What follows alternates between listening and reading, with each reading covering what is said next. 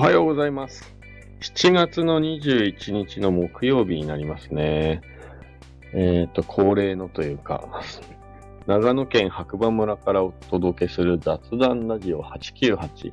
えっ、と、今日は本と映画の話ということで、ちょっとだけコーヒー入れた後にまたお話タイムということでね、はい。今日はアイスコーヒー作りました。自分のお店でね、カフェオレベースっていうのを実は作ってて、名前もその、ミルクコーヒーの素っていうんですけど、まあそれを使って、氷を入れたグラスにこのカフェオレベース入れて、お水入れて、え簡単にね、アイスコーヒーができちゃうっていう商品。基本的にはなんかね、牛乳で割ってカフェオレを作るイメージしか皆さんないと思うんですけど、実はお湯で割ればホットコーヒーだし、水で割れば今ね、言ったみたいなアイスコーヒーにもなるので、時間がない時とかね、すごい便利で、おすすめです。はい。で、今日は、えっ、ー、と、なんで本と映画の話かっていうと、昨日、昨日って言っちゃった。昨日ですね、定休日で、えー、お休みだったんですけどね、午後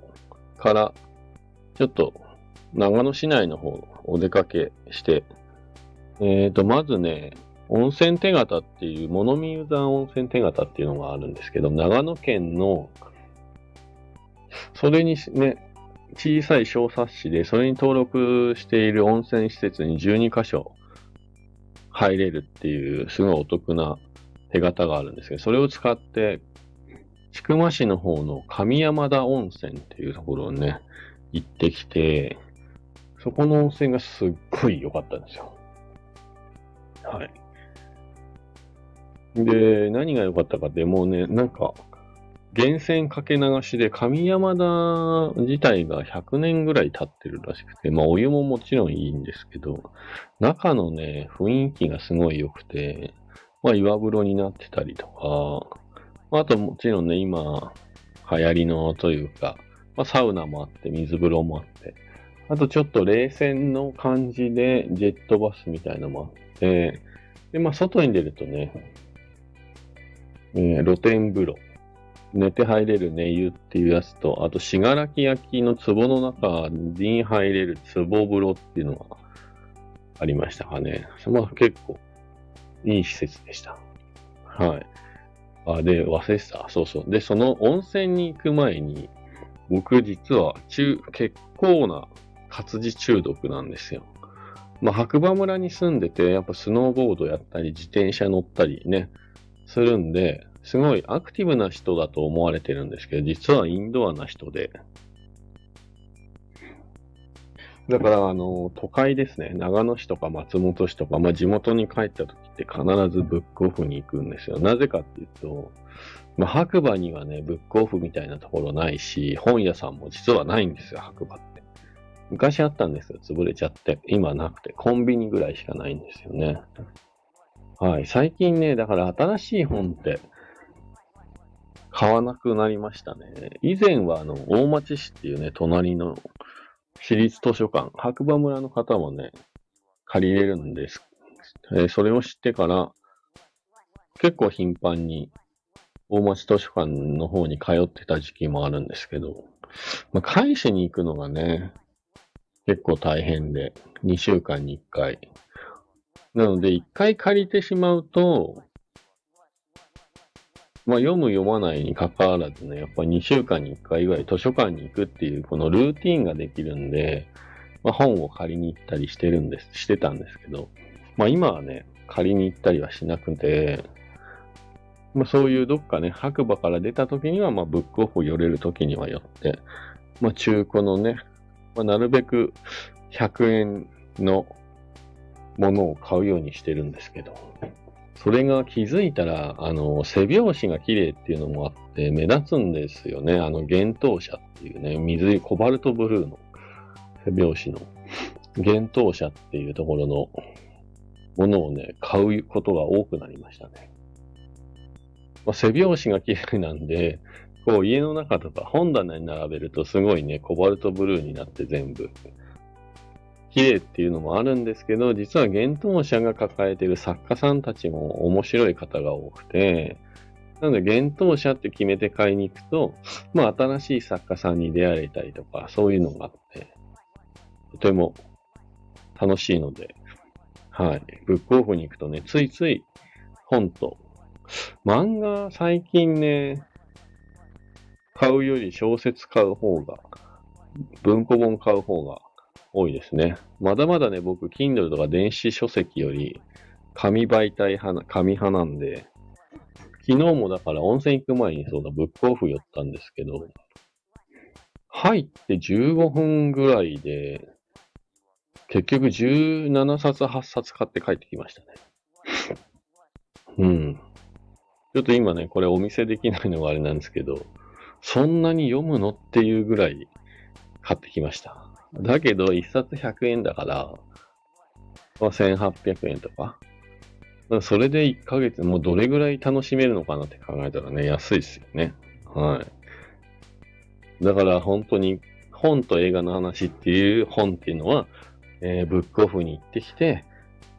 まあ、活字中毒なんで、実は、えー、ブックオフに行ってきて、昨日18冊ぐらい本を買ってきてしまったっていうお話で、皆さんもでもそういうこと多分ね、あると思うんですけど、あとは、えっ、と、おしゃれなというか、コーヒー系のね、あの、古い雑誌を買うことがあって、まあ、気づくとね、結構ブルータスが多いっていうね。ブルータス好きですね。はい。ブルータス。古いものでも結構やっぱかっこいいというか内容がね、とんがってるというか、いつの時代もこう、色あせずに読める雑誌、ブルータス。たまにね、ブックオフにあるんですけど、やっぱり人気のある GO は、古いのに100円じゃない。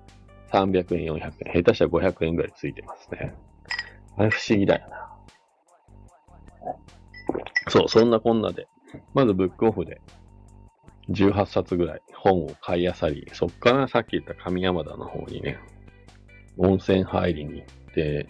まあ、ぜひ近くにね、行く機会があれば、長野インターからね、上山田温泉、そんなに遠くないんで。あ、でもあそこだったら長野インターじゃなくてもいいのかな。はい、上山田温泉結構おすすめなんで、行ってみてください。で、その後ですね、えっ、と、昨日、ずっと気になってたトップガンっていう、あの、今ね、ここ写真にしてるんですけど、トップガンマーベリック。ついに見てきました。しかも19時35分って一応レイトショーなので、まあ1300円でね、見れるということで、えっ、ー、と、お風呂を早々に、その時間を調整しながら、1時間ちょっと入ってたかな、それでも。で、移動時間が1時間ぐらいあったんで、でそっから映画館に移動して、トップガン、マーベリック、見てきました。はい。見た方、いますよね。35年ぶりぐらいの続編。いや、だから昔、一作目が35年っていうことで、まあそこで終わったのかなと思ったら、そのストーリーが、このね、実際に35年ぶりに動き出すと。で、映画が始まった瞬間結構鳥肌でしたよ。なんかこう、いきなりあの昔のね、当時の音楽がガンガンと流れて、こう、いわゆるね、アメリカの空母っていう飛行機がね、発着陸できるね、戦艦の絵から始まるわけです。もうめっちゃかっこいいんですよ。その映像がめっちゃかっこいいんですよ。もうほんとそこで一気になんか引き込まれちゃいましたね。はい。で、やっぱ当然ね、主役のトム・クルーズ、マーベリックが出てくるんですけど、まあ、映画の中でも実際に30年ぐらい時間が経ってるっていう設定で、でね、一番最初の一作目、前作をね、見ていただくとわかるんですけど、最後ね、相棒のグースっていう、ね、マーベリック、ね、トム・クルーズのね、相棒のグースっていうのがいたんですけど、まあ彼がちょっと不幸なことがあって、で今回はその息子が出てくるという話を聞いてたんですけど、で、まあ、もう最初の方にいきなりもう出てきて、でもね、容姿が結構似てるんですよ、見た目が。息子なのにね。はい。いや、まあそこでもね、やっぱり、ああって、うーん、なんだろう、感慨深いものがいろいろありました。で、まあまあ、ストーリーはね、どんどん流れてって、まあ、トム・クルーズがね、そのトップガンっていう学校出身なんですけど、まあ、いろいろね、あって、そこにまた戻されて教官になると。で、すごい過酷なミッションをするために、まあ、教官に戻されて、で、その中にグースの息子がいて、で、こう死ぬかもしれない、こう、危険なミッションに送り出すために、まあ、教鞭を取るみたいなね、ストーリーなんですけど、最終的にはね、ま、飛行機に乗るんですよ、トムが。トムが。で、昨日、その映画を見終わった後かな、か何かで、その、いざ、まあね、居酒屋さんに立ち寄らせていただいたんですけど、そんな話してたら、今回のそのね、トップガンの中でトム・クルーズが、まあ、戦闘機乗ってるんですけど、F18 っていうの乗ってて、まあ、F14 も乗って最後出てくるトム・キャットっていうね、昔のトップガン、前作のトップガンの時に活躍した機体も出てくるんですけどね。それを実際にパイロットとして操縦してたっていう話をね、そのお店の方から聞いて、マジっすかって。トム、何者っすかっていうね、改めてこう、俳優魂というか、もうそういうのを、はい、感じました。だからそれをね、踏まえてもう一回見るとすごいところ、場面がいっぱいあるなって。知らなくて見てたんで、いや、もう一回ね、あの、見てもいいかなと思います。でね、最後の最後のシーン、これ言っちゃいますけど、まあいろいろあって、こうね、結局トムも作戦に参加して生徒を引き連れて、こう敵のね、ところに攻撃しに行って帰ってくるっていうところがあって、結局ね、その、まあ、トムが墜落するんです。で、それを助けるために、グースの息子が、もう命令違反をして助けに行くんですけど、それでまた、そ、ね、その二人とも結局、墜落しちゃうんですけど。で、そこで、まあ、いろいろあって、最後は、ハッピーエンドでこう、母艦に帰れるって、帰ってシーンがあって、最後ね、やっぱりこう、お互いに戦友にななるわけですよ。ちょっといがみ合ってたんですけどね。いろんなしがらみがあって。最後抱き合って、ね、トムが、お前は俺の命の恩人でありがとうっていうセリフを言うんですけど、そんなこう、そんなようなことをね。そしたらそのね、息子が、元戦友、まあね、息子が、いや、父の香りなんで、いや、もうかっこよすぎるでしょ。ってうん。すごいいい場面でした。で、最後ね、自分の父親とトム・クルーズが写ってる写真の隣に、トム・クルーズとその息子が写ってる写真が並ばれて、で、息子がその写真を見てね、ちょっと壁叩くみたいな。いや、かっこいいでしょ。なんかまた続き見たいなって思っちゃいました。はい。で、この後、まあ映画といえば、ジュラシックパークが控えてて、まあ最終章らしいんですけどね。ジュラシックパーク。あとは、もう今始まったんです。キングダム2。えーと、あとは、この後何が、あ、あとワンピースね、もありますし、あとアバター実は、アバターも続きがね、始まるんですよ。続きがね、すごい楽しみでしかないですよね。で、今回予告の中にあれがありました。ミッションインポッシブル。はい。ミッションインポッシブルは来年公開みたいです。ちょっとね、映画館もね、白馬村から長野市まで行くのに1時間ぐらい片道かかるんで、なかなか足が向かなかったんですけど、最近割と月1か2ヶ月に1回ぐらい行ってます。やっぱり映画館好きです。地元にいた時は、結構毎週、週1では映画館行ってましたからね、メンズデーっていうのがあって、まあその日を狙って、1本2本見たりとか、休みの日はそんな過ごし方をしてましたね。今はね、家であの Amazon プライムとか Netflix とかね、使えば、いろいろと映画も見れる時代になったんで、すごい家にいてもね、楽しい時間が過ごせることをね、できるんですけど、やっぱり、やっぱり映画館の良さっていうのもあるんで。はい。えーっと、また機会を見つけてね、映画見に行こうかなと思ってます。まあ、とりあえず、ジュラシックパークは絶対見に、ジュラシックワールドか。ジュラシックワールドは絶対見に行きます。キングダムも見たいですけど、まあ、どっちかっていうとジュラシックワールド、アバター、この辺は絶対見たいですね、映画館で。いや、なので、まだまだやっぱ映画館は、なくならずに存在し続けてほしいなっていう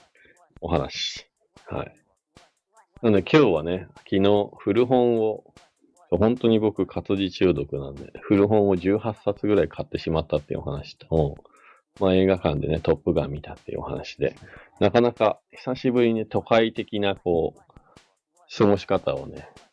させていただいて、いや、楽しかったです。まあその後ね、ちょっと居酒屋、面白い居酒屋ね、入ったことない居酒屋、映画館での近くでちょっと良さそうなとこ見つけて、入ったんですけど、すげえそこも良かったです。はい。で、なんか、居酒屋なのに、たまたま話をこう聞いてたら、今日すごい新鮮なレバーがあるんだよ。レバーの話をしてて、まあ焼き鳥屋のメニューがあったんですけど、ちょっとめんどくさそうだなと思って、焼き鳥好きだったので頼まなかったんですよね。じゃあ隣のお客さんと、その店主の方がね、えーっと、レバーの話をしだして、で、こうね、串に刺したレバーを、